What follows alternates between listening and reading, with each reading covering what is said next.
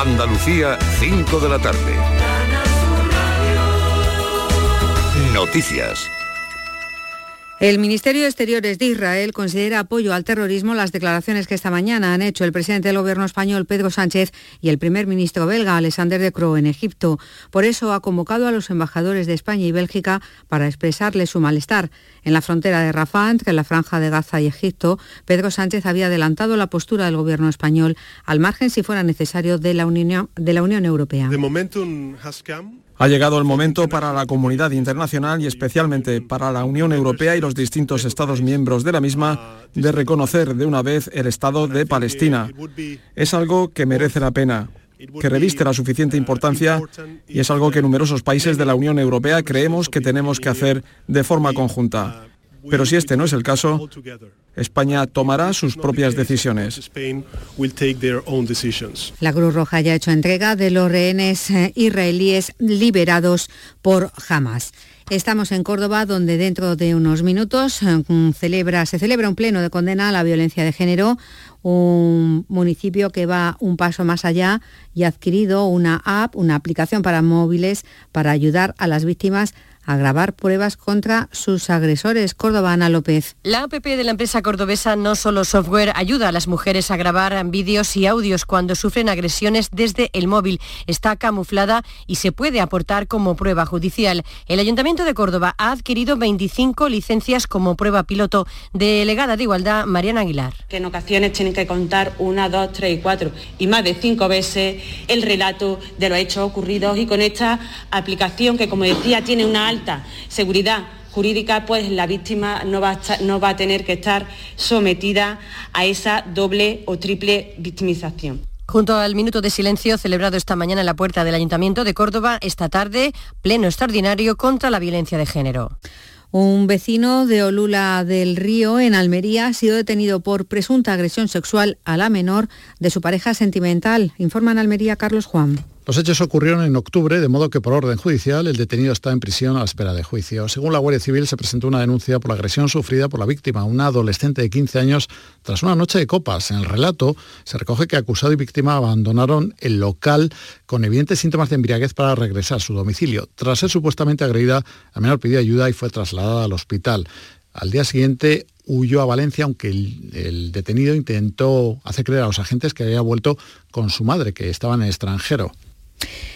La ejecutiva del PNV, el Euskadi Buru Bachar, ha anunciado este viernes que el próximo lunes abordará la candidatura para el Endacari. Eso significa que puede optar por el posible relevo de Íñigo Urcuyu. En un comunicado, la ejecutiva GESAL indica que todavía no ha comenzado el proceso de configuración de las candidaturas. La nota de prensa se produce después de que el diario El Correo y la televisión pública vasca informasen de que la decisión de relevar a Urcuyu ya se había adoptado en una reunión de Andoni Ortúzar, el presidente de la Ejecutiva, con los presidentes territoriales del partido. Terminamos con la, el repaso a las temperaturas. En Jaén 15 grados, en Almería y Granada 17, en Málaga y Cádiz 18, en Córdoba, Sevilla y Huelva 19. Andalucía 5 y 3 minutos de la tarde. Servicios informativos de Canal Sur Radio. Más noticias en una hora. Y también en Radio Andalucía Información y canalsur.es. En toda Andalucía, Canal Sur Radio. la radio de Andalucía. La tarde de Canal Sur Radio con Mariló Maldonado. Gloria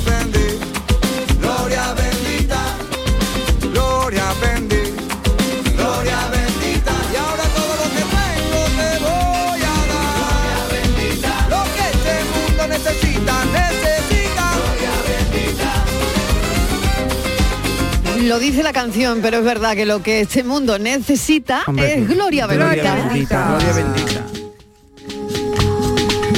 Naranjas. Y de eso vamos a hablar, de las naranjas. Claro que sí. mamona. Mira, mira, escucha, Naranja. escucha. Me voy a comer una naranja, naranja. ¿Nos ¿Quién la comemos? canta? A ¿Esto ver, ¿quién lo ¿cómo? canta? ¿Esto quién lo canta? Parece la Índigo, no es, ¿no? No. No lo sabemos. Mil lo perdió. ¿no? Lo canta Mil lo perdió. Mil lo perdió. Muy bien, Sí. Mil lo perdió. Bueno, yo quería hablar hoy de la naranja porque empezamos la temporada, además hemos escuchado alguna Vamos. cuña en, la- Sí. en la, en la- en los informa- informativos, no, en los anuncios, eh, en la publi. Y, y empieza la temporada de naranjas de aquí en, en- en Andalucía. Sí. Entonces, si sabéis que somos el, ya somos el, producimos el 50% de la naranja que se consume en España es andaluza.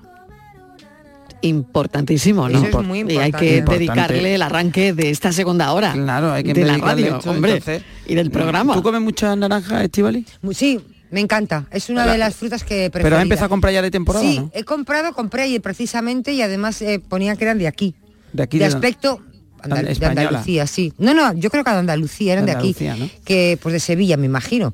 Que el aspecto no es como esas que compras que son como brillantes, redonditas, es feas, pero están buenísimas. Sí, ahora, ahora empezamos a Eso es lo que importa, que estén buenas. Claro, ahora, ahora empezamos a encontrar en el mercado, que muchas veces la gente dice, no, que están verdes, ¿no? Empezamos, sobre todo en los mercados, en las fruterías de barrio, en, la- Sí. en los mercados, eh, no tanto en los supermercados, pero sí en los, en, los, en los mercados de barrio, que encuentran la naranja como más amarilla, es decir, o más verdosa, ¿no? Eh, eh, todavía no ha cogido el color, ese color naranja, porque precisamente estuve, estuve el otro día yo, eh, vamos, en un campo aquí cerca de Sí. Sevilla, eh, cogiendo naranja y le preguntaba yo a las chicas que estuve recolectando con ella un poquito y, y digo, ¿por qué la cogéis mm, casi verde?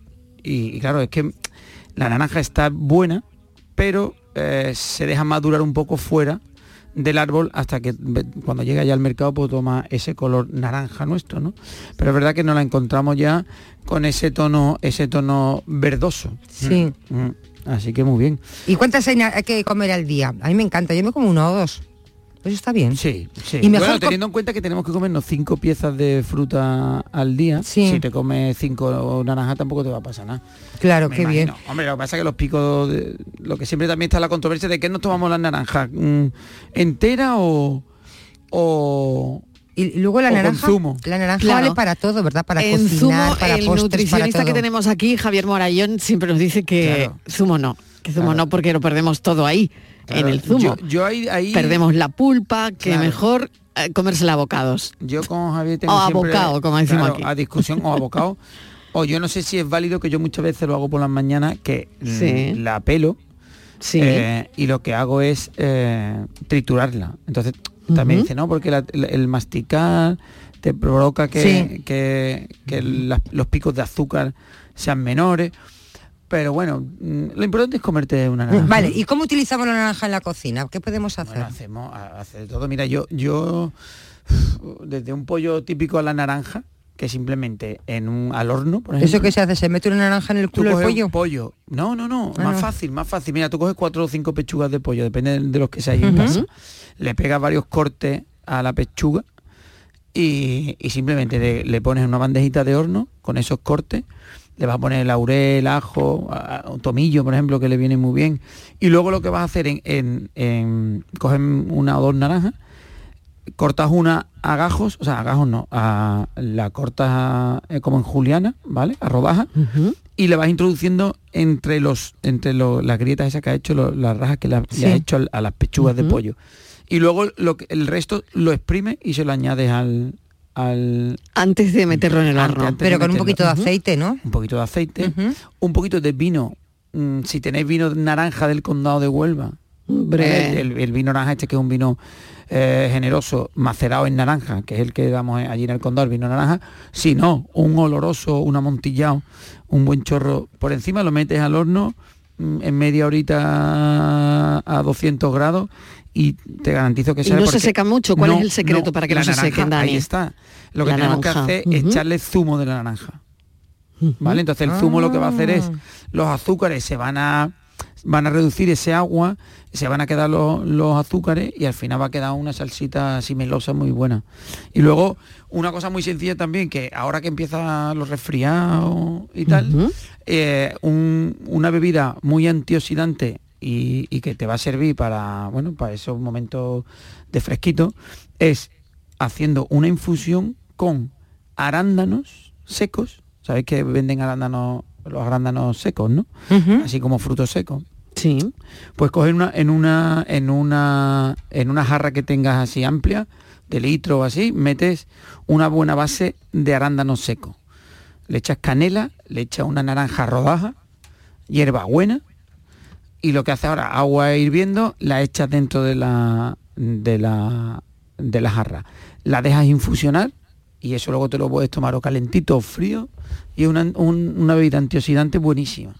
Para No, la fíjate, que ¿no? viene. Sí. Que lo tenemos ya todo, ¿eh? Si le añades Qué un poquito bueno, de qué jengibre, bueno. también te viene muy bien. Ya para la garganta, ya te lo deja perfecto. Ah, pues también con Qué la naranja, bien. ¿no? Qué bien. Sí, ¿Y un postrecito rápido? Venga. Un bizcocho, por ejemplo. Venga, un bizcocho de naranja. El de toda pues, la vida. El de toda la vida. ¿El de toda la vida cuál Vamos a es? innovar, ¿no? ¿Cuál es el de toda la vida? Yo no sé Bueno, cuál es el de toda la vida. Yo siempre, es que el bizcocho me vaya a pillar con las cantidades, pero bueno, al final es, yo para los bizcochos lo yo lo aconsejo es la naranja triturarla entera. Es decir, eh, digo entera con la piel. No sé si la había hecho alguna vez. Yo sí, yo sí. yo no, yo no, yo sí.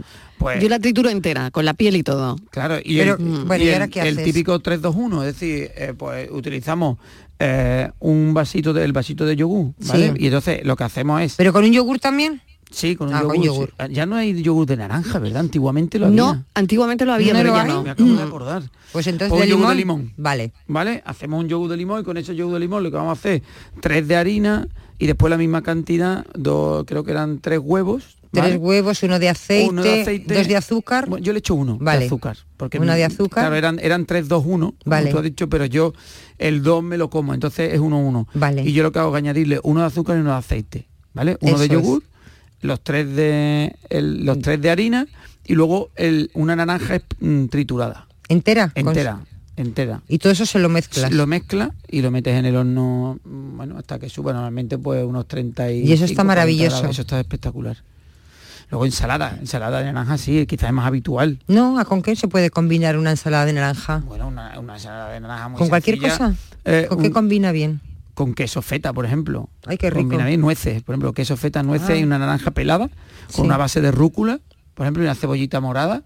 Eso está Riquísimo. Divino. Bueno, pues Qué este es nuestro Gloria. Bendita de hoy. Mariló, lo bueno que es que todo el mundo ahora se está dando vitamina C en la cara, que dice que es buenísima la vitamina C. Pues comer Bueno, naranjas, no comer naranjas, Es que la- ¿verdad? la- al fin- comer claro, naranjas. la, la piel se cuida desde dentro primero. Claro. Y Eh, luego claro. hay que echarse Ahora está muy de moda la vitamina C en la cara, todo el Sí, mundo con ¿no? vitamina, sí, todo el mundo está echándose vitamina Pues venga, nosotros Oye, la comemos. Daniel. Toro, venga, muchas Oye, gracias, Estivaliz, hasta ahora. Buen fin de... Gloria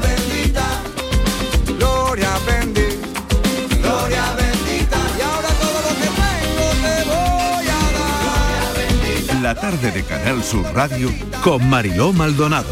También en nuestra app y en canalsur.es. Hay un lugar donde late la historia de Andalucía. Allí el visitante descubrirá el origen de la humanidad, la grandeza del imperio romano, la vida fronteriza y sefardita de Al-Ándalus, la llegada del Renacimiento y la exuberancia palaciega y religiosa del barroco andaluz. Ciudades medias del centro de Andalucía, donde late la historia. La cultura cuenta punto por punto. En Andalucía, la cultura no tiene punto final. Se escribe con puntos suspensivos. Artes plásticas, flamenco, escénicas, música, cine, fotografía, letras. Las posibilidades son infinitas. Andalucía.cultura. Junta de Andalucía. La Navidad comienza con la primera logroñesa. El mazapán de siempre, artesano, tradicional. Mazapán de Montoro, bombón de mazapán, turrón blando o torta imperial. 70 años de historia compartiendo contigo lo mejor de la Navidad. Mazapanes de Montoro, la logroñesa. La Navidad en tu mesa. Armilla disfruta ya de su renovada Plaza de las Caserías, un nuevo espacio para el esparcimiento y disfrute de la ciudadanía, sumándose así a su extensa red de espacios verdes y zonas de ocio. Estrategia de Desarrollo Urbano Sostenible e Integrada Armilla Futura Innovación Metropolitana, cofinanciada al 80% por el Fondo Europeo de Desarrollo Regional, FEDER, una manera de hacer Europa. Niño, tráeme algo fresquito de la nevera. Pero papá, si esto está más caliente que el queso de un San Jacobo. ¿Nevera rota? Aprovechalo. Las ofertas de verano de Tiendas El Golpecito y consigue por fin la nevera que mereces. Tiendas El Golpecito. Electrodomésticos nuevos, con y sin golpes o arañazos, más baratos y con tres años de garantía. En Alcalá de Guadaira y Utrera. 954-100-193. www.tiendaselgolpecito.es En HLA Santa Isabel cuidamos de los más pequeños de la casa en nuestra nueva área de pediatría HLA Kids. Modernas instalaciones pensadas para mejorar la experiencia de los niños. Profesionales de referencia, consultas externas, hospitalización y urgencias las 24 horas. Calle Luis Montoto 100. Citas al 954-919-015. HLA Santa Isabel cuida de ti. Cinco océanos, lo mejor en congelados en Sevilla. Hasta el 28 de noviembre, langostino Banamey número 6 a 5,50 al kilo y muslo de pollo sin cadera a 2,70 al kilo. Variedad y calidad al mejor precio. Langostino Banamey número 6 a 5,50 al kilo y muslo de pollo sin cadera a 2,70 el kilo. Cinco océanos. Del 2 al 10 de diciembre se celebra en Conil la décima ruta gastronómica dedicada a la vaca retinta. Ven a degustar los exquisitos platos de esta carne de raza milenaria de la mano de grandes chefs. Descubre quién gana el concurso y disfruta de Conil, de su gastronomía, de su clima y su buen ambiente. Toda la información en la web del Patronato Municipal de Turismo, turismoconil.es. Bienvenidos a Sacaba. Mil metros de electrodomésticos con primeras marcas. Grupos Whirlpool, Bosque y Electrolux. Gran oferta en frigoríficos. Combi Corbero en blanco y no frost por solo 359 euros. Y solo hasta fin de existencias. Solo tú y Sacaba. Tu tienda de electrodomésticos en el Polígono Store en calle nivel 23 7. Sacaba. Canal Sur Podcast. Aquí tú mandas, tú decides y tienes de todo para elegir. Buena música, sucesos, charlas amenas, carnaval, Semana Santa, videojuegos. Esto es Canal Sur Podcast, el sexto canal de la radio de Andalucía, en Internet. Canal Sur Podcast. La tuya.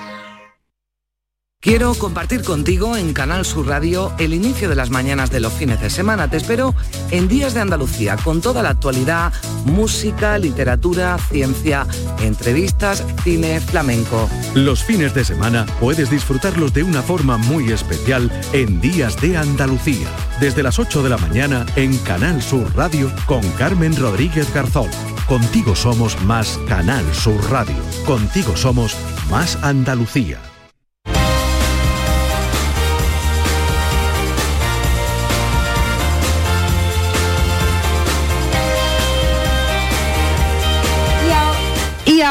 Les voy a proponer un plan para mañana que todo el mundo va a aceptar. Mañana nos vamos a ir a la feria del pan, del aceite, de la aceituna y de productos ecológicos. Nos vamos a ir con el programa de esta casa, con gente de Andalucía, con Pepe da Rosa, con Ana Carvajal, que van a estar en el patio de la Diputación de Sevilla a partir de las 11 de la mañana y van a poner en valor todos los productos básicos de la alimentación mediterránea. ¿Quién se puede negar?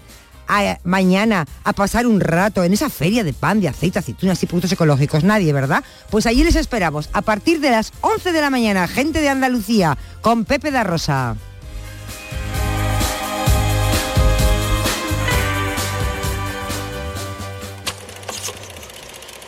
La tarde de Canal Sur Radio con Mariló Maldonado.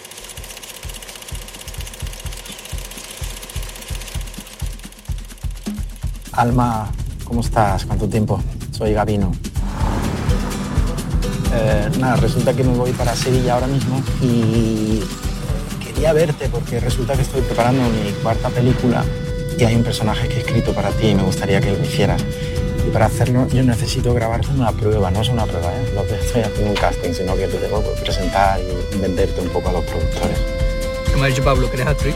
Sí, una actriz que de camarera. Para el Festival de Cine. Te he marcado una secuencia. Son cinco páginas. Mm. Tu personaje es Alicia y el de Ingrid es Inés. ¿Sabes de qué va? Algo he leído. ¿Cómo te has enfrentado a un tema como el aborto en esta película? ¿Tú quieres ser madre? ¿Tú quieres tener hijos?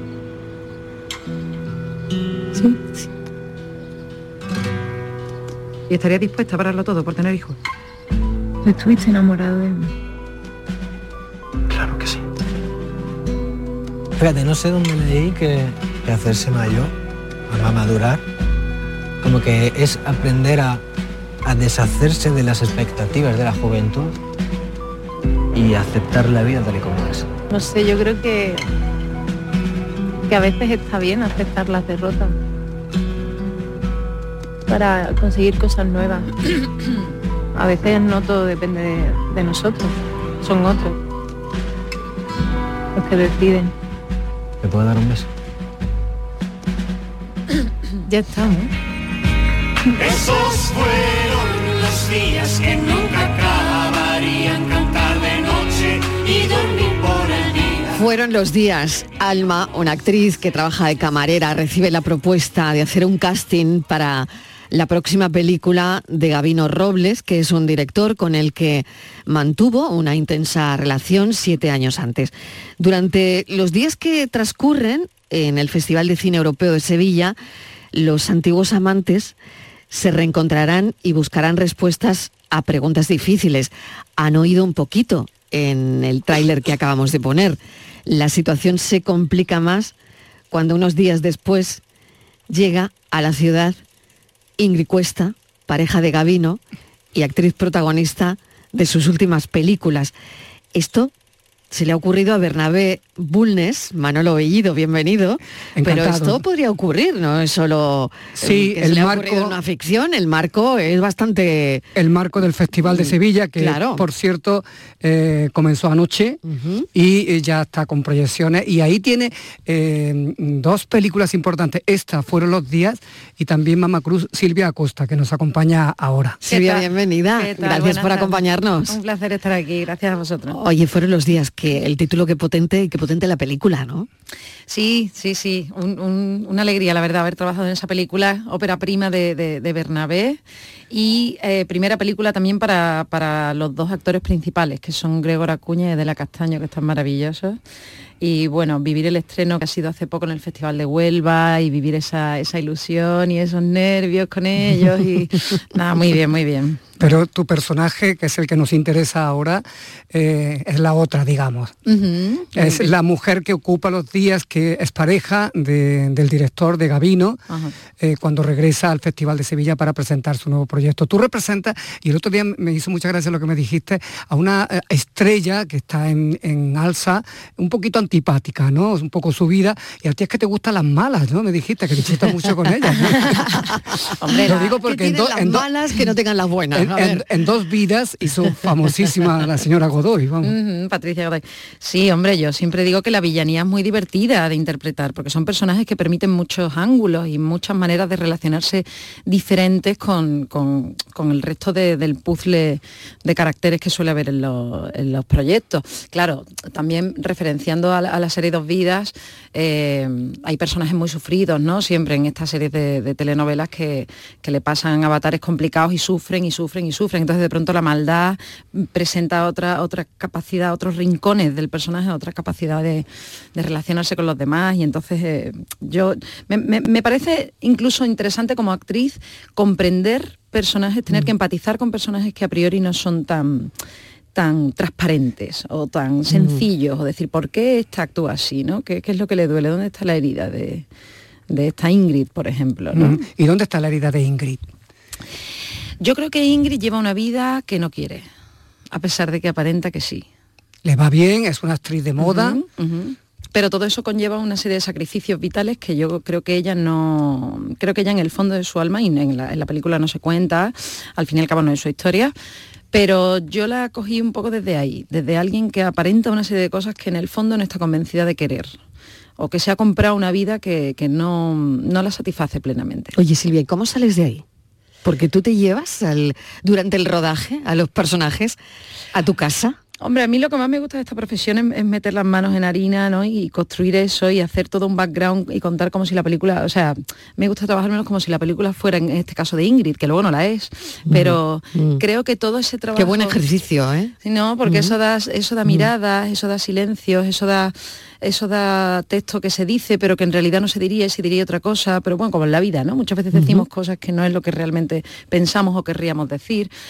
Entonces, hombre, cuando son personajes así tan chiquititos, no tanto. Cuando son proyectos más largos, mm, llega un momento en que te impregnas tanto del personaje que hay que hacerte un ejercicio de, de desquitarse, ¿no? Estoy pensando en, en este caso en la, en la tele, ¿no? En, en proyectos largos de televisión. Pero, mm, pero bueno, con, con- con estos personajes pequeños, yo creo que la dificultad está en, o para mí el reto está en crear toda esa vida por detrás que solo se va a mostrar un pequeño piececita, ¿no? un pequeño momento de este personaje. Lo importante de Fuera los Días es que nos muestra los entresijos, la trastienda del mundo del cine, en donde hay gente que pueden estar muy arriba, que, que tienen el acoso de los fans, que tienen también la servidumbre de atender entrevistas continuamente, que están en el ojo mm, del público, pero eh, son gente que tienen sus problemas cotidianos, ¿no? En el caso de Fueron los días se habla mucho de la maternidad atrasada, por ejemplo, ¿no? Claro. O pospuesta. Y de, de una realización vital que a lo mejor no ha podido ser por carreras, aparte que eso es un tema, independientemente de que Ingrid represente una actriz eh, muy exitosa y en una situación que no todo el mundo vive, pero bueno, se puede trasladar a la, generación que estamos viviendo de, gente como yo, que, por, una, por, desarrollar su carrera vivimos una eterna especie de adolescencia estirada, ¿no?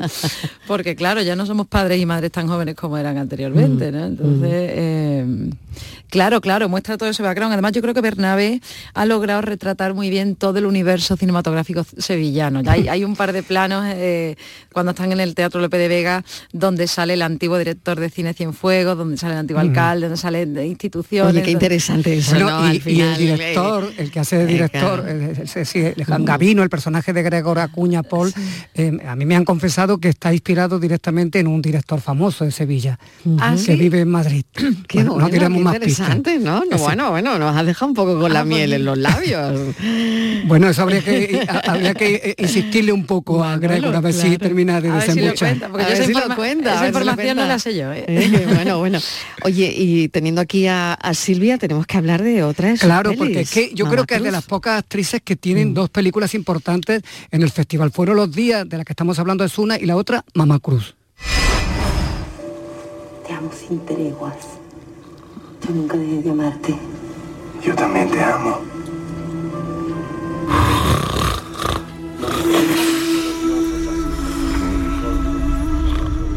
Esos ronquidos son de, de Pepe Quero. ¿eh? De Pepe Quero. ¿Pasas tiempo con tu esposo, hija mía? Sí, padre. Pero somos como dos amigas jugando a la canasta. ¡Oh, mi amor! ¡Qué alegría!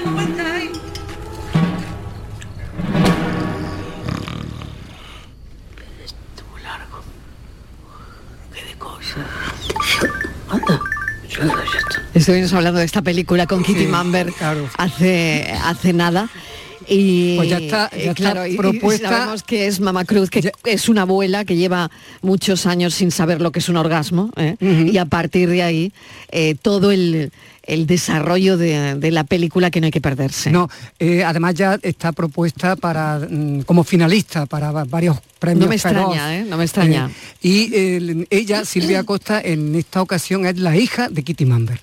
La hija lejana, porque además es curiosamente, yo creo que es una de las circunstancias más complicadas y, insólitas de tu vida como profesional, ¿no? Porque todo tu papel transcurre desde una pantalla, de, porque está supuestamente en otro lugar. Qué bueno, ¿no? Sí, hablamos a través de videollamada y es curioso porque ya lo hemos contado varias veces, en el rodaje sucedió así. Yo grabé en un set eh, en otra casa, diferente donde estaba Kitty, y entonces grabamos todo esto por, a través de la pantalla y, por cuestión de tiros de cámara yo, yo veía en mi, en mi tablet el hombro de Kitty y creo que ella veía mm, un trozo de mi cara y el pelo, ¿no? o sea que al final no os podíais Ni siquiera nos ver. a mirada. Esa es la magia del cine, de verdad. ¿eh? es que son muy grandes. ¿eh? Actrices como Kitty Mamber, como Silvia Costa, que pueden hacer eso que nos vamos a creer viendo la peli sin verse. Su papel no quiero quitarle la magia, pero es que es muy potente eso, ¿eh? A mí me lo parece, por lo menos. Y además que eso eh, lo que hace es que se redoble el interés por un papel tan, tan digamos, eh, inaudito, ¿no? En el mundo del cine. Y a ti te toca además la papeleta de tener que comprender a una madre que de pronto ha recuperado toda su sexualidad. Sí, sí, a mí eso me, ha, me, me gustó mucho agarrar ese personaje desde ahí, como desde una, una, madre que se salta el tema de la culpa y del juicio que puede haber por dejar a su hija con sus padres en este caso, porque los padres le consideran que es mejor dejarla con ella en vez de llevármela yo a, Viena, que es la ciudad donde estoy, ¿no? O digamos por inventarme la vida por un camino un poco campo a través, sin, sin juicio y sin culpa, ¿no? Que, tradicionalmente es algo que ha sido muy femenino, ¿no? Muy de las mm. mujeres, ya tienes tu hijo, entonces ya esto de dejar al hijo y seguir adelante y y en qué situación siempre se ha visto, yo creo, peor desde el, desde el ámbito femenino que del masculino, ¿no? Entonces, va, por ahí, por ahí hicimos ese, ese viaje. Y que luego entronca perfectamente con el final de, de- del personaje de Kitty, de, de Cruz, de la madre. Pero se sorprende este personaje, ¿no? La hija se sorprende de la evolución de, la madre, ¿no? Un poco, sí, sí, sobre todo cuando ella le pregunta que si a la hija que si se masturba, que si tal, te- digamos que son conversaciones que así a, a bote pronto no están puestas encima de la mesa y no han sido muy mm, digamos que no ha sido a lo mejor muy común hablar sobre todo desde el ámbito de las mujeres otra vez, hablar sobre sexualidad y hablar sobre sexualidad con los padres, ¿no? En fin, es una película que viene sumándose a toda la época que estamos viviendo. Bueno, y oye, que za- zarandea, ¿no? De algún- claro, exacto, claro. de alguna forma, ¿no? Que da un golpe en la mesa. Y ruboriza, creo que es muy interesante eso. también. Claro, pero pone estos temas encima de la mesa. De hecho, eh, los varios pases que hemos visto ya en cines, en- tanto en Valladolid, fíjate tú que es un público muy diferente al, al andaluz, por ejemplo, claro, esa escena provoca risa. Y yo creo que provoca risa desde como la defensa, es decir, ¿tú te imaginas en esa situación que dirías Claro, tú? claro. Entonces está muy bien, muy bien, muy bien. Pone ese tema encima de la mesa, así, a, a bocajarro. Desde luego que sí. Bueno, y, y que está maravillosa. Y todo el elenco eh, de la película igual, Manolo, ¿no? Sí, sí, porque el grupo de amigas de, de Sí. la madre está, está sensacional. Por cierto, que una de ellas es Maripaz Sayago, que Sayago. eh, el lunes va a recibir el premio de la RTVA y a continuación, después del premio, es cuando se proyecta Fueron los días. Se O sea, que pasa una jornada completita, ¿eh? Sí, una cosa trenzada con la otra. Si Maripaz está estupenda y Kitty, Kitty ¿para qué vamos a hablar? Yo tenía esta cosa como actriz de decir, ay, que no tengo a Kitty delante, ya que me toca la suerte de trabajar con ella. Sí, sí, está muy bien toda. Porque Kitty está en un momento espléndido, ¿eh? Sí, Que- que- sí, sí. Lleva varios años, buah, muy bien, muy bien. ¿Cómo, cómo te planteas tú la, la- cuando ves el ejemplo de Kitty, eh, la profesión? Porque es una profesión de tanto altibajos emocionales. eh, Sí, emocionales y laborales, claro. Yo cuando tengo compañeras y compañeros así que llevan carreras tan pataleadas, tan largas, me gusta mucho escucharlos y me agarro a lo mismo. Esta es una profesión de fondo y hay que tenerle mucha paciencia. No hay que parar, evidentemente, intentar estar ahí y, renovándose y creciendo y formándose y tal, pero eh, todos te cuentan sus altos y sus bajos que han tenido y de alguna manera levantándose otra vez y tirando hacia adelante. Es cierto que hay una cuestión muy de incertidumbre que que a saber por dónde también le viene la carrera a cada uno, ¿no? Pero yo, yo confío mucho en el trabajo y en la tenacidad del trabajo. Eh, y, y procuro mirarlo como algo, como algo largo, no, no con la inmediatez eh, de, en fin, por ejemplo, las comparaciones son odiosas con compañeros, ¿no? Y, son carreras que no, es una profesión que es muy difícil comparar. Si cualquier vida no, no, no es comparable con otra, en esta carrera mucho más. No hay ninguna regla de tres de cómo hay que hacer las cosas. Y tú eres el perfecto ejemplo de una mujer que se ha preparado a fondo, porque entre tus habilidades está tocar el violín, he visto, ¿no? Bueno, sí, eso, eso no venía por esta profesión, eso venía desde pequeña y además lo dejé. Pero era, eh, eh, has hecho danza también, por ejemplo, ¿no? Sí, estuve en el conservatorio en Sevilla, cuando estaba en la ESAD. Sí, sí, yo, yo, yo siempre ando con una cosa o con otra. Y si no estoy trabajando, pues aprovecho para eso, para renovar, para refrescar, para... Eso, ¿qué, qué haces cuando no trabajas? Porque me parece muy interesante, ¿no? Eh, no sé, en el Festival de, de Cine de Málaga, no recuerdo exactamente con quién lo hablábamos, pero surgió eso eh, en la conversación, ¿no? Gente que decía, no, bueno, pues yo no siempre trabajo y cuando no trabajo me reinvento, sé que durante un periodo de tiempo al año voy a dedicarme a otra cosa y, y no pasa nada, no se me caen los anillos, no. Y me llamó mucho la atención, ¿no? De- de- por un momento pensar en, en eso que decía esta actriz, ¿no? Que, que verdaderamente no siempre eh, estamos colgados en esta profesión a un trabajo fijo de ocho horas, ¿no? No, de hecho no va a haberlo nunca. Porque ningún Exacto. proyecto es eterno, ni aunque te toque una serie diaria que va renovando año tras año. Llega un momento en que se acaba, o sea, no hay nada, to- todo nace y todo muere en esta profesión permanentemente. Yo procuro disciplinarme mucho la vida y organizarme la vida y los horarios del día a día como si tuviera que trabajar. Y procuro, pues algo así como te contaba esta compañera, ir, ir haciendo talleres, renovarme, de enganchar aquí, enganchar allí. Bueno, yo siempre vuelvo al teatro, siempre... Mm, Eso es importante en ella. Importantísimo. Siempre Sí, sí, ando sí. con algo de Importantísimo. teatro. y, mm, y no sé, he tenido periodos donde he estado sin trabajo y me, no sé, me pongo a analizar obras. Me gusta rescatar, yo qué sé, cosas de Lope de Vega, de Calderón o, de, o de cualquier otro tipo de lectura dramática que no haya hecho y, y bichearlas y analizarlas o nutrirme mucho de lo que, de lo que esté sucediendo a nivel audiovisual, qué series hay. eh, me- me- me Pero te da tiempo a todo, Silvia, que sí, hasta Hombre, pendiente de todas cuando las no hay trabajo- tiene mucho trabajo, Silvia. Cuando no hay trabajo te da tiempo a todo. todo, todo, todo. Pero sí, como, como disciplinarme con eso, ¿no? Estar en contacto con, con estímulos eh, artísticos de cualquier ámbito que puedan puedan nutrir todo ese vacío que puede generar un- una situación no- de, de- de no trabajo. ¿no? Te agradecemos enormemente, Silvia, tu paso por el programa. Sé que ahora tienes tele, una de cine, con. Manolo Bellido, que. Manolo Bellido está pletórico hoy. Mira, que viene guapo Hombre, Manolo hoy, ¿eh? Hay que estar a la altura. Perdona, con tu blazer, con su maquillaje ya, porque es que se va directo al plató de uno de Sí, vamos a tener a Silvia y a Pedro Casablanca. Hay Hombre, claro que sí, Hay que hacer honor a lo que viene Por tan bueno. Oye, que sí. disculpadme un momento, dejadme meter una cuña porque Claro, claro. el martes 28 se pone también en el Festival de Cine de Sevilla un cortometraje que se llama Lava. Lava, que está para los Goya, además. Está Y candidato. Estás, estás tú ahí de protagonista también. es- esto está dirigido por Carmen Jiménez. Que te lo va a agradecer. Es un cortometraje que está haciendo mucho ruido por ahí con Adelfa Calvo, que está maravillosa. Franca, que está aquí de Málaga. Por favor. Fran Cantos, una- unos niños que están estupendos. Y Bueno, también hay que, hay que meterle caña Claro que brava, sí, lava, brava. pues no hay que O sea, perderse. no tiene dos, sino el tres corte. películas, ¿eh? O sea, A ver quién mejora eso. Y nosotros ¿O quién lo iguala? preguntándole- Preguntándole que qué hace cuando no trabaja. Silvia Costa, gracias. Muchísimas gracias a vosotros. La tarde de Canal Sur Radio con Mariló Maldonado. También en nuestra app y en canalsur.es. Este es Mario, entrenando duro como siempre. Tiene un promedio de 20,6 puntos, 5 rebotes y 8 asistencias. Creo que no me dejo nada. Ah, sí, va en silla de ruedas. Pero eso, ¿a quién le importa? En el deporte, que lo que importa, importe. Consejo Superior de Deportes, campaña financiada por la Unión Europea Next Generation, Plan de Recuperación, Gobierno de España. En Logística Castillo disponemos de terreno para estocaje de contenedores y maquinaria portacontenedores para la manipulación y reparación de los mismos. Instalaciones con almacenaje en ambiente, refrigerado y congelado. Todos los servicios de transporte multimodal y gestión logística integral al cliente adaptado a sus necesidades. Logística Castillo, tu gestor estratégico en Sevilla para todo el sur peninsular. Existe un lugar donde cada paso es una obra de arte, donde la tradición forma parte del futuro, donde el tiempo se detiene para disfrutar cada segundo. Hay un lugar en el mapa que es magia para los sentidos, en donde cada paso se convierte en una experiencia. ¿Y si nos regalamos Úbeda y Baeza? Dos ciudades, un destino. ¿Sabes que España es el primer exportador mundial de naranjas? ¿Y sabes que la mitad de ellas se producen en Andalucía? Sanas, frescas, ricas y sabrosas. Compra naranjas de Andalucía. Es un mensaje de la Junta de Andalucía. El análisis del cambio climático, sus consecuencias en nuestro día a día, las acciones que están en nuestra mano para paliar el calentamiento de nuestro planeta. Todo te lo contamos en Cambio Climático.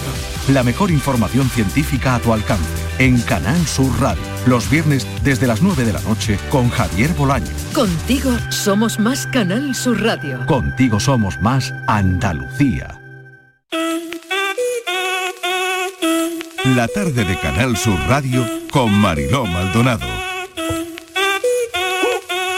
Si el ritmo te lleva a mover la cabeza, ya empezamos como es. Mi música no discrimina a nadie, así que vamos a romper. Toda mi gente se mueve. Mira el ritmo como los tiene. Pues aquí está mi gente más joven a esta hora de la tarde. Son jóvenes, dicen muy bien las cosas y a mí me gusta mucho escucharlos delante de un micrófono. Como por ejemplo a María Cuadrado, que estudia traducción. Todo y nada, nada y todo es su libro. ¿Qué tal María? ¿Cómo estás? Bienvenida. bien, muchas gracias. Bueno, me alegro mucho de que estés por aquí hoy. Y oye, y, mm, me han comentado que le estás dando la poesía también. Sí, eh, a principios de febrero va a salir un libro nuevo con Valparaíso Ediciones, también lo saco y es de poesía, un poco distinto, pero yo creo que va, que va a gustar. Bueno, eso está bien. Tienes ilusión, estás Muchísima, ilusionada. Muchísimo. Bueno, pues ahora hablaremos de algunas cosas. Andrea Gago también está con nosotros, estudiante de publicidad y relaciones públicas. Andrea, bienvenida, ¿qué tal? ¿Qué tal? Buenas ¿Cómo tardes. estás? Estupendamente y ahora Bien. feliz de estar por aquí. Qué bien. Juanjo Pino también, compañero de redes aquí en la casa en Canal Sur Radio. ¿Qué tal, Juanjo? ¿Cómo estás? Hola Mariló, ¿qué tal? ¿Cómo va ¿Bien? todo? Todo bien. Te tengo que preguntar yo a ti, ¿cómo va todo? Ah, bien, bien. Aquí estoy, que ha venido un amigo a visitar la radio y aquí estamos los dos. Ah, muy bien. ¿Y qué tal? ¿Le ha sorprendido la radio? Sí, ¿Le ha sí, gustado? estado, ha estado con el Yuyu y se lo ha pasado bastante bien. Se lo ha pasado muy... Hombre, con Yuyu como para no pasárselo bien, ¿eh? Y que lo diga. Bueno, eh, y también está con nosotros Nuria Fábregas. Nuria es emprendedora, Hola, es de. San Fernando. Hola, Nuria. En Senda Tribe, responsable de comunicación en Soñar Despierto. Y quiero hablar de Soñar Despierto, Nuria, ¿te parece? Por supuesto que sí. Lo que Venga, quieras vamos a escuchar. despierto. Venga, hay que soñar despiertos. Desde la Fundación Soñar Despierto hemos realizado un experimento social en el que reivindicamos el derecho de todos los niños a soñar. Para ello hemos contado con personas de distintas edades y hemos querido conocer cuáles fueron sus sueños de la infancia y qué querían ser de mayores. Me encanta el tema, ¿eh? Me gusta mucho el tema. ¿Qué queríais ser de mayores? ¿Cuáles han sido los sueños de la infancia? Vamos a mm, entrevistar a Rocío Gutiérrez, extutelada de la Comunidad de Madrid, becada de la Fundación Soñar Despierto. Rocío, les cuento su historia, entró en un centro de acogida con 10 años sin escolarizar, habiendo vivido su primera infancia sin poder ser una niña, y a los 10 años entra, pues eso, en, este centro que cambia eh, su vida, ¿no? Em, yo creo que podías contarnos, Nuria, un poco la historia de Rocío, ¿no? Sí, claro que sí. Bueno, Rocío es una de, nuestras niñas, es una niña extutelada de la Comunidad de Madrid y entró muy pequeñita en un centro de acogida como medida de protección, porque como contabas, pues no estaba escolarizada. Ella en casa además tenía como un papel muy, muy de madre, ¿no? Es, hermana mayor de, de otros dos hermanos y, entonces tenía el, el papel de, mamá, un papel que no le correspondía, ¿no? Ella lo que tenía que estar era disfrutando de, de ser niña y, y bueno, pues como medida de protección se, se tuvo que ir a vivir a un centro de acogida. Y para ella pues esto fue un cambio. Normalmente pensamos que ir a un centro de acogida eh, es, es una medida de, protección eh, que muchas veces para los niños puede ser mala y en el caso de, de- Rocío fue un cambio pues para, para muchísimo mejor. ¿no? Ella llegó al centro de acogida y empezó a aprender a escribir, a, aprender a, a leer, eh, la escolarizaron, ¿no? como es normal, y empezó a vivir lo que deben de vivir todos los niños, ¿no? que es una infancia pues bueno, dentro de un centro de acogida pero lo más normal posible. Y esto viene a colación del Día Mundial de la Infancia que hemos vivido el, el día 20, hace unos días, ¿no? Rocío, bienvenida, gracias por acompañarnos. Hola, buenas tardes. ¿Qué tal? Oye, ¿cómo es tu vida ahora? ¿Cómo estás?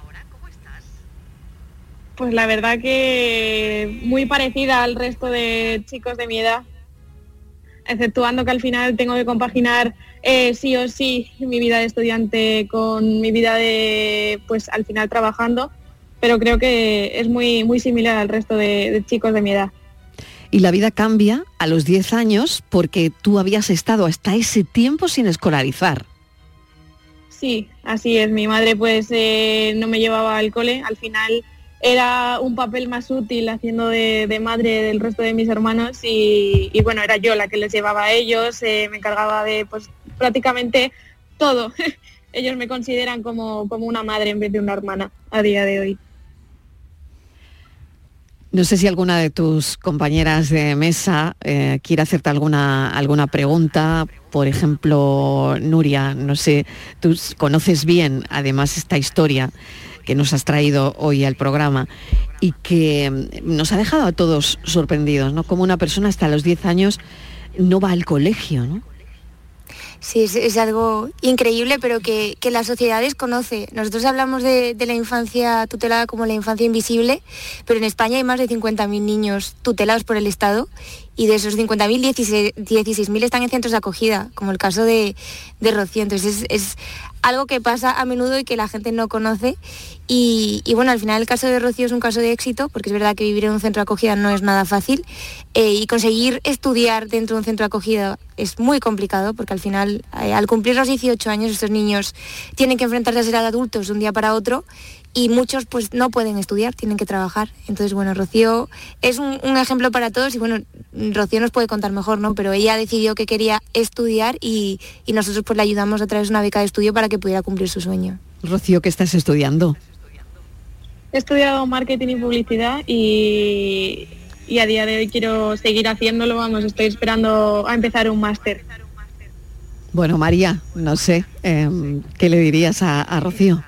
Pues a mí me parece muy impresionante. A mí la, vamos, no conocía la historia y he tenido que mirar lo que era todo esto, pero a mí la gente me dice mucho, ay, qué guay, haces muchas cosas, pero yo, yo soy consciente de que es una suerte tener pues un apoyo. Yo nunca me he planteado tener que, yo sí trabajo en mis libros o dando clase de inglés es totalmente porque quiero y eso es, vamos, en- un privilegio y admiro muchísimo a la gente que conozco también yo, en no, no casos como el tuyo evidentemente, pero en mi carrera, que sí que están estudiando una jornada completa casi y, o sea, eh, Y trabajando. trabajando. Y, y bueno, es, es muy duro y yo no, vamos, creo que es súper admirable. Súper admirable. Andrea. Sí, justo Marilo, iba a abrirte un poco la palabra porque quería agradecer en primer lugar a Rocío eh, pues por darle visibilidad y por contar su historia, ¿no? Que yo creo que también es de valientes y de, y de bueno, de querer eso, poner un poquito de foco en esas situaciones que a lo mejor no, no somos conscientes, ¿no? Y, y- y, no sé, me, me llamaba la atención todo el rato eh, cuando está ella contando su historia, em, lo fácil que puede ser eh, para otros niños que hemos estado como muy habituados a pues el estudio, luego eh, la formación más avanzada, luego la universidad si es que decides ir por ahí. eh, y la fuerza de voluntad creo que, y lo claro que lo tienes que tener el hecho de, oye, voy a estudiar, ¿no? Cuando no has tenido a lo mejor esa, eh, bueno, pues esa, ese camino ya marcado. Entonces me asombra y me llama la atención hacia, hacia bien, claramente. No sé si Juanjo quiere comentarle algo. Sí, yo decir que la verdad es una... ¿Cómo decirlo? ¿Cómo expresarlo? No, es que me he quedado un poco impresionado. Sí, decir que me parece una historia muy interesante y la verdad es que, como habéis mencionado todas, es algo bastante más común de lo que nosotros creemos. O sea, realmente eh, cada vez hay más situación de pobreza y más familias en estos, en estos estratos que sufren estas condiciones y no pueden tener una educación para sus hijos, tener una circunstancia en el, en el que los hijos puedan ir al colegio ¿no? y tener estas posibilidades, ¿no? Entonces me alegro de que existan estos programas y estas oportunidades para personas así que puedan desarrollar, por así decirlo, lo que ellos quieren hacer o lo que ellos quieren trabajar y de paso pues poder compaginarlo con su vida y, poder llevarlo todo adelante, ¿no? Rocío, no sé si quieres añadir alguna cosa más. Pues al final, muchas gracias a todos, la verdad.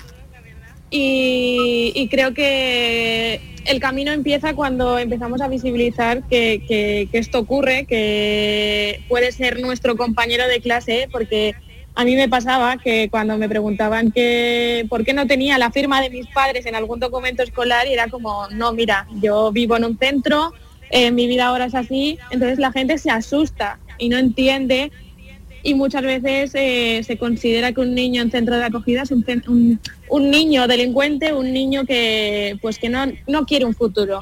Y todo lo contrario, al final hay que visibilizar a eso y visibilizar eh, que fundaciones como estas necesitan el apoyo para que puedan seguir adelante y, y que puedan seguir ayudando a más niños como yo. Rocío Gutiérrez, muchísimas gracias por habernos contado tu historia. eh, mucha suerte.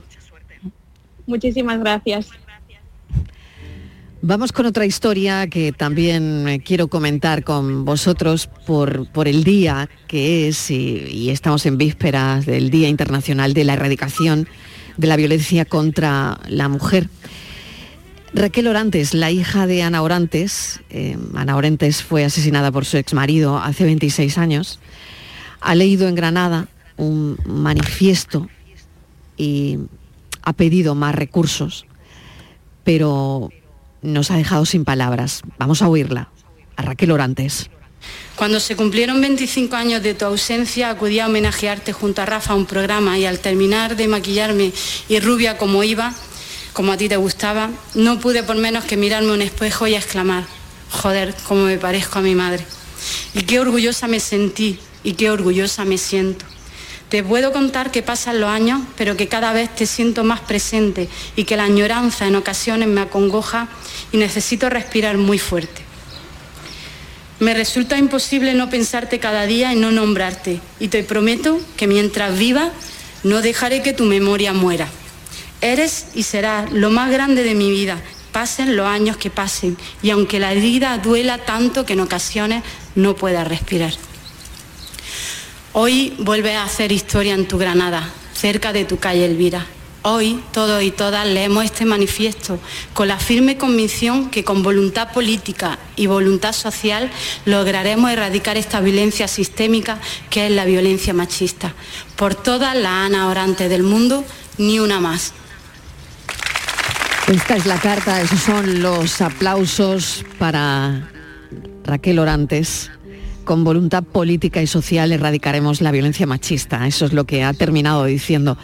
Pero como yo tengo aquí a la gente joven, me gustaría, Andrea, saber vuestra idea, vuestra opinión, si conocíais la historia de Ana Orantes, esa vecina de Cuyar Vega, en Granada, que fue asesinada el 17 de diciembre del 97 por su exmarido, después de denunciar en un programa de esta casa, en, la tarde, los años de maltrato que había sufrido. ¿Tú conocías la historia, Andrea? Pues eh, sinceramente ahora escuchando todo esto eh, sí que me quiere sonar. Realmente no eh, pensé de primera cuando estabas introduciendo un poco que no que no sabía que venía de primeras. Pero bueno, igualmente respondiendo un poco a tu pregunta, ¿no? Pues yo mm, me ha gustado mucho eso que decías sobre, bueno, ese eco en la sociedad, ¿no? Eh, la importancia y la relevancia de la sociedad. Y es que siempre pienso que en situaciones, en, o sea, eh, siempre pensamos que es algo extraordinario y es más ordinario de lo que parece. Eh, y yo creo que también es súper importante el ejercicio de, que cada uno de nosotros en nuestro día a día, en clase, eh, mm, en, nuestra, en nuestro hobby, actividad de, bueno, en nuestro tiempo libre, eh, nuestro círculo de amigos, que realmente es donde a lo mejor menos ponemos la lupa, que siempre tengamos pues esa, esa apertura ¿no? a, a fijarnos en el detalle, en el que está un día, mm, bueno, en fijarnos cómo se están sintiendo la gente a nuestro alrededor, porque muchas veces hay mujeres alrededor de nosotros que, bueno, pues están sufriendo eh, y, no, y no somos conscientes porque lo vemos como algo extraordinario, ¿no? Algo de la tele quizás, o, como cifras, pero no, no le ponemos nombre, ¿no? Entonces yo me ha parecido súper interesante en ese sentido, de la sociedad, vamos. María Cuadrado no había nacido, María. Tú no habías nacido en ese momento. claro, por eso la historia no te sonaba además, ¿no? No, la verdad es que no. Y yo, al ser más joven, yo sí que he crecido pensando que el tema de que hubiera medidas para la violencia de género, que fuera un problema conocido, toda mi existencia ha sido un problema conocido. Entonces no sabía que previa a esta historia no no se le daba importancia. Me ha parecido muy fuerte cuando me lo habéis dicho. Digo, no me puedo creer que haya hecho, haya hecho Ella cambió las cosas. El asesinato de Ana Orantes empezó a cambiar las cosas eh, en los juzgados, ¿no? Claro pero me parece sorprendente que tenga que pasar una cosa así para que nos demos cuenta, ¿no?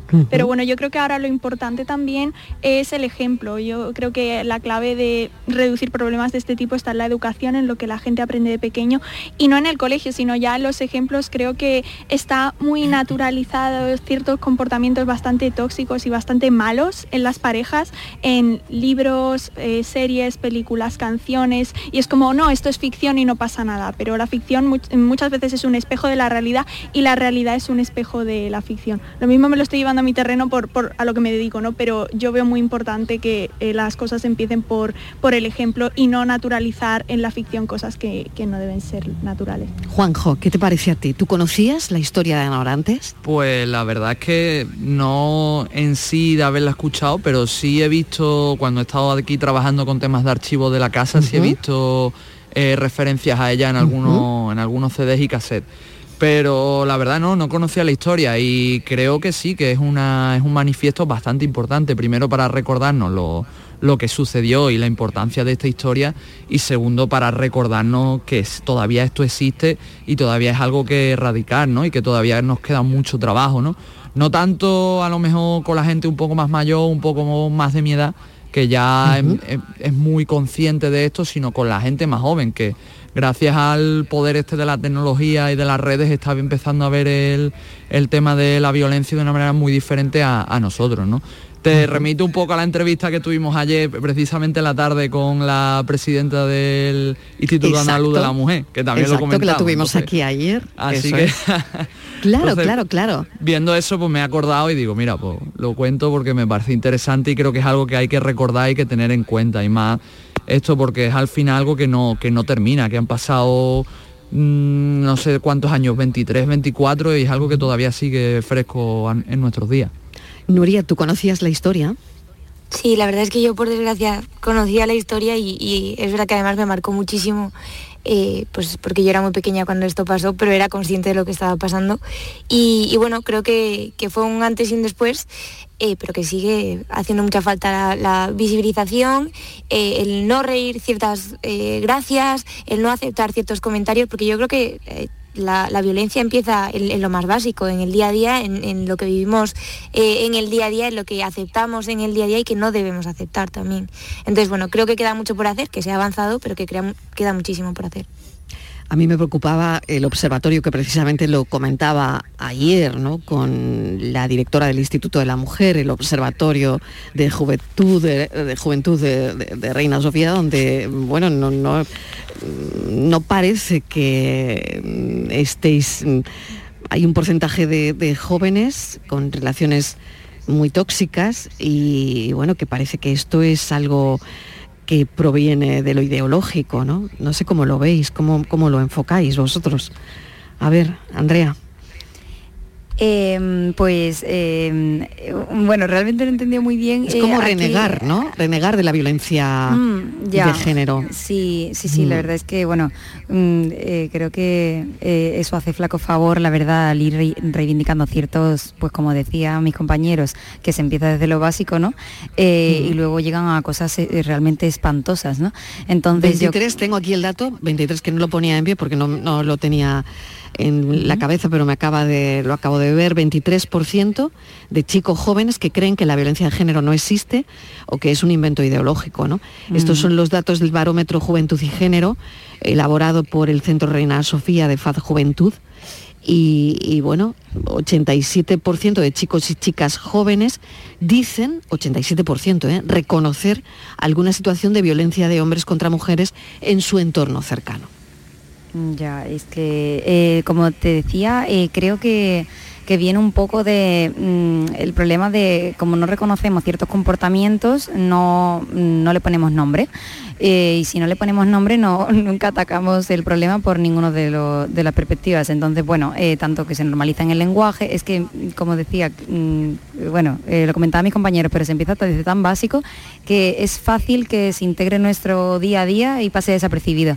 Eh, y sí, la verdad es que ahora que dices la cifra es, es, es tanto preocupante, sobre todo por, por, el, por, el, factor de que son personas jóvenes, que precisamente creo que tienen riendas como para poder un poco reivindicar según qué situaciones.